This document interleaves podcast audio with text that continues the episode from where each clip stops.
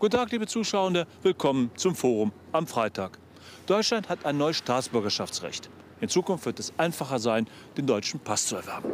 Das entsprechende Gesetz hat vor wenigen Tagen erst im Bundestag und dann dem Bundesrat passiert und kann Anfang Mai in Kraft treten.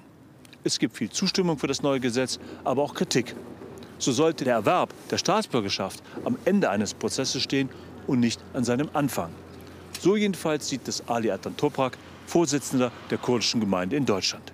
Für das Forum am Freitag habe ich mich mit ihm getroffen und über seine Bedenken gesprochen. Die Reform des Staatsangehörigkeitsrechts hatte die Ampel im Koalitionsvertrag vereinbart. Sie gilt als zentrales Vorhaben der Bundesregierung.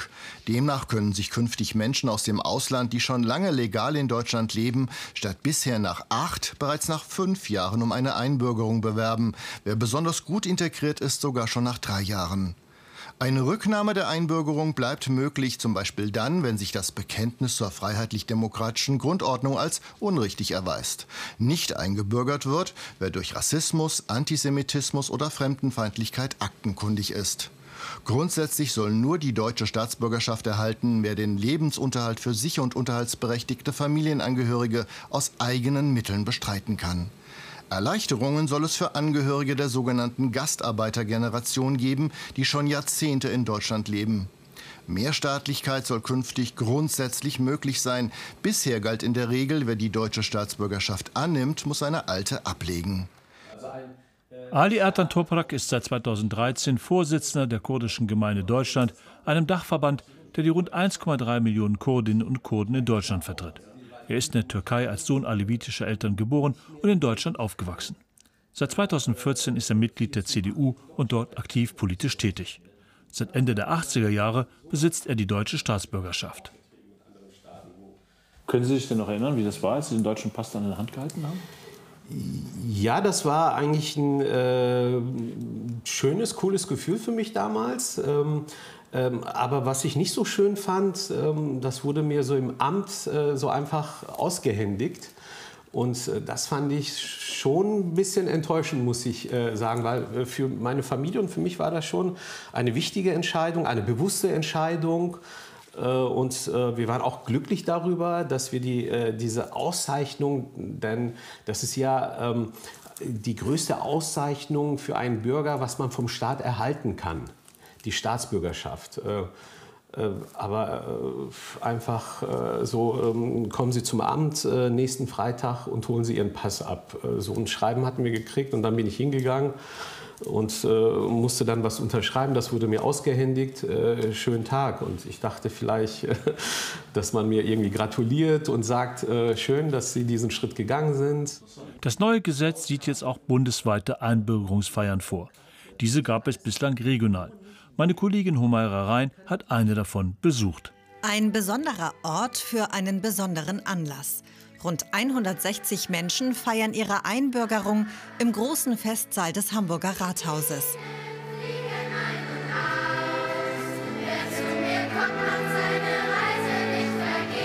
Die sechste Klasse eines Gymnasiums sorgt für feierliche Stimmung und Bürgermeister Peter Tschentscher richtet ein Grußwort an die neuen deutschen Staatsbürgerinnen und Staatsbürger. Ich hoffe, dass Sie sich hier in Hamburg zu Hause fühlen. Vielleicht sagen Sie eines Tages sogar, Hamburg ist meine Heimat, auch wenn Sie in einem anderen Land noch eine zweite Heimat haben. Stellvertretend für alle Gäste nehmen an diesem Nachmittag sieben Personen ihre Einbürgerungsurkunden vom Bürgermeister persönlich entgegen. Bereits im Jahr 2006 hat Hamburg die Einbürgerungsfeiern ins Leben gerufen. Dass sie einer der Kernpunkte des Gesetzentwurfs für ein modernisiertes Staatsangehörigkeitsrecht sind, begrüßt Peter Tschentscher. Ich kann nur empfehlen, dass wir solche Einbürgerungsfeiern in ganz Deutschland machen.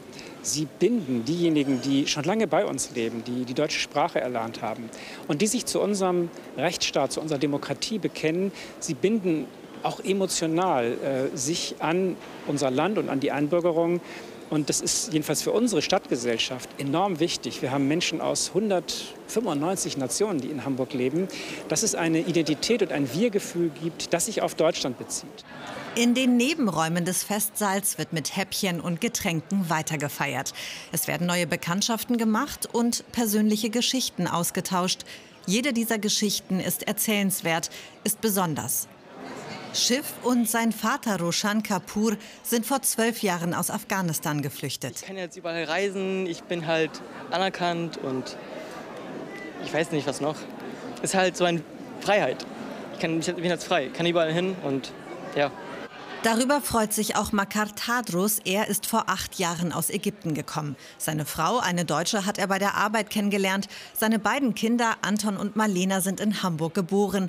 Genauso wie sie ist nun auch er deutscher Staatsbürger. Das bedeutet äh, für mich und meine Familie, wir sind äh, zusammen. Also meine Familie ist Deutscher und ich habe äh, nur Ägypten. Und jetzt ist die ganze Papier für uns und das ganze Leben in eine Richtung.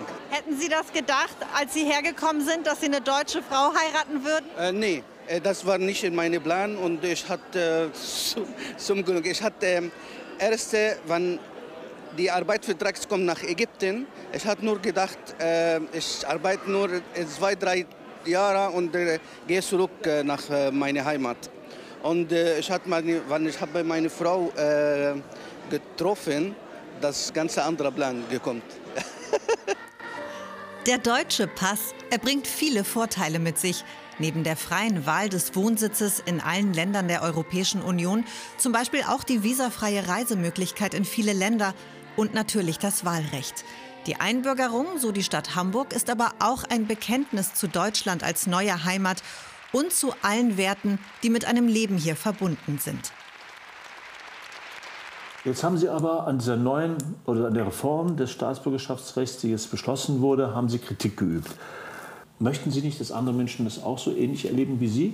Nein, im Gegenteil. Aber ich habe das Gefühl, ähm, dass wir die Hürden so weit gesenkt haben, ähm, äh, dass man das Gefühl hat, ähm, also jeder kann das einfach äh, bekommen, der irgendwie ein Interesse hat, hier in Deutschland äh, ja, bleiben zu können.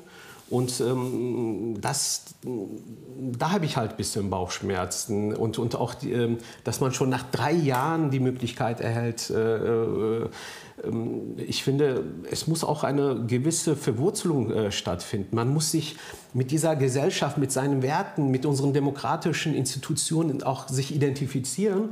Und da habe ich meine Zweifel, ob das schon nach äh, drei bis fünf Jahren geht. Äh, was wäre denn so ein Zeitraum, den Ihnen, der Ihnen vorschwebt, bis man einen deutschen Pass beantragen oder auch erhalten kann? Ja, drei Jahre ist äh, für mich zu kurz, weil ich äh, schon finde, dass man auch ähm, äh, hier Wurzeln schlagen sollte, äh, weil das ist ja eine wichtige Entscheidung, nicht nur für diese Person, sondern auch für den Staat, äh, der ja einen neuen Bürger aufnimmt in die Staatengemeinschaft. Ähm, und ähm, acht Jahre, finde ich, sind gerechtfertigt und logisch, weil man ja auch zwei ähm, Wahlperioden dann in diesem Land ist, um auch den demokratischen Prozess äh, und, und den demokratischen Staat auch verstehen sollte äh, und sich auch mit den demokratischen Institutionen identifizieren sollte. Und ähm, deswegen äh, fand ich die Regelung acht Jahre schon in Ordnung.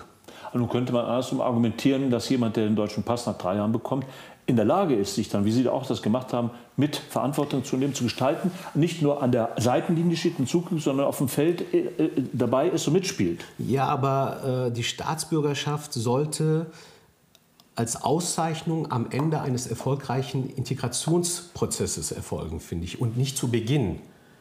Ähm, also wir sollten ähm, auch äh, das nicht zu leicht machen. Also eine Staatsbürgerschaft äh, eines Landes ist die größte Auszeichnung, ähm, was ein Staat äh, verleihen kann.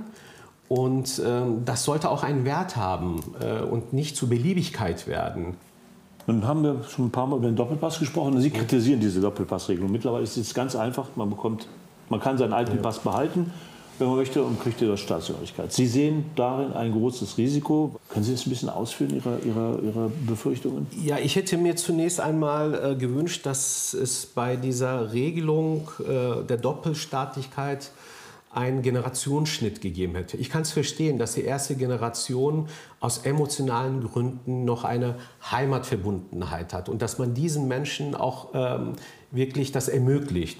Äh, vielleicht auch noch der zweiten Generation, aber ich finde, ab der dritten Generation braucht keiner äh, einen zweiten Pass. Also meine Kinder, die hier geboren sind und irgendwann meine Enkelkinder, warum brauchen sie noch einen türkischen Pass? Wofür? Zumal ähm, bei den türkeistämmigen Menschen es ja auch schon seit Jahrzehnten eine blaue Karte gibt. Also sie haben in der Türkei alle Rechte, ähm, äh, bis auf ähm, das aktive und passive Wahlrecht. Deswegen ähm, äh, verstehe ich nicht, warum äh, diese Menschen unbedingt noch in der dritten, vierten Generation einen türkischen Pass haben müssen. Also ich verstehe Sie so, Sie sagen Doppelpass nein, weil äh, die Leute dann weiter im Kopf und im Herzen sich einem ausländischen, einem Land im Ausland zugehörig fühlen, in dem Fall Türkei, aber dann gleichzeitig den deutschen Pass haben und die ganzen Rechte, aber sie haben ja auch Pflichten, äh, äh hier äh, genießen. Ähm, ja, richtig. Ähm, äh, ich ich habe ja vorgeschlagen einen Generationsschnitt. Wie gesagt, für die erste Generation habe ich noch ähm, äh, Verständnis, diese emotionale Bindung zu haben. Sie haben auch das Recht. Aber wirklich spätestens ab der dritten Generation braucht keiner, der in diesem Land geboren ist, hier aufwächst. Äh, meine Enkelkinder brauchen keinen türkischen Pass, die irgendwie in Zukunft geboren werden. Auch jetzt meine Kinder, die in Deutschland geboren werden, die, die brauchen keinen äh, türkischen Pass. Und ähm, warum äh, Deutschland äh, immer äh, Vorder Vorreiter sein muss bei sowas? Äh? Im Gegenteil, Herr Toprak, Deutschland hinkt hinterher. Die Integrationsbeauftragte der Bundesregierung hat nämlich gesagt, äh, Frau äh, Radovan ja. Alabali, die Sie auch ja. gut kennen, hat ja, gesagt, damit hat Deutschland endlich Anschluss gefunden an die anderen Länder, die schon seit langem diese Regelung haben, die Doppelpassregelung. Deutschland hat endlich ein modernes, zeitgemäßes Staatsbürgerschaftsrecht. Äh, das hatten wir auch äh, vor dieser Reform. Äh, auch Aber vor dieser Reform ähm, war es für jeden möglich, der Deutsche werden wollte, die deutsche Staatsbürgerschaft zu erhalten. Und ähm, ich finde, die Gefahr ist einfach zu groß. Deutschland hat ähm, als ähm, ein Industrieland, ein, als ein, auch als ein Sozialstaat ähm, hat Deutschland viele Anreize, auch die Falschen äh, hier äh, nach Deutschland zu holen. Und die müssen nicht sofort auch äh, zu Beginn mit der Staatsbürgerschaft belohnt werden. Das ist mein Problem. Ich habe ja nicht, äh, nichts dagegen, dass die Menschen hier unbürokratisch und leicht die Möglichkeit erhalten, Deutsche zu werden. Die genau. türkische Gemeinde Deutschland, oh. äh, Gökay Sofoğlu, der Vorsitzende, den ich letzte Woche im Interview hatte, die türkische Gemeinde sagt schon, dass es natürlich jetzt sehr viele Anträge geben wird. Oh. Äh, die rechnen bis zu 20.000 Anträgen. Äh, rechnen Sie auch damit, dass es jetzt eine große Flut von Anträgen geben wird auf der Spaß? Wie haben Sie die Rückmeldung aus der kurdischen Gemeinde? Ja, ich, ich rechne schon damit, ähm, äh, dass das auf jeden Fall nach April äh, die äh, Zahl der Anträge steigen wird. Und ähm, das wird auch noch mal, denke ich mal, für die Kommunen ein Problem werden, weil es wahrscheinlich zu wenig Beamte geben wird ähm, oder dass man nicht so schnell so viele Leute einstellen kann, die das bearbeiten können. Und da sehe ich auch ein Problem auf uns zukommen, dass dann die meisten dann sich darüber beklagen werden, dass es so lange dauert. Äh, insofern hätte ich mir vielleicht gewünscht, dass man sich auch Gedanken macht, wie, wie, wie können wir weniger Bürokratie schaffen, Entbürokratisierung, dass die Leute, die wirklich den Willen haben, Deutscher zu werden, auch äh, so schnell wie möglich dann Deutsche werden, äh, sofern sie natürlich die Bedingungen äh, erfüllen. Herr Toprak, vielen Dank für dieses Gespräch. Sehr gerne. Danke Ihnen.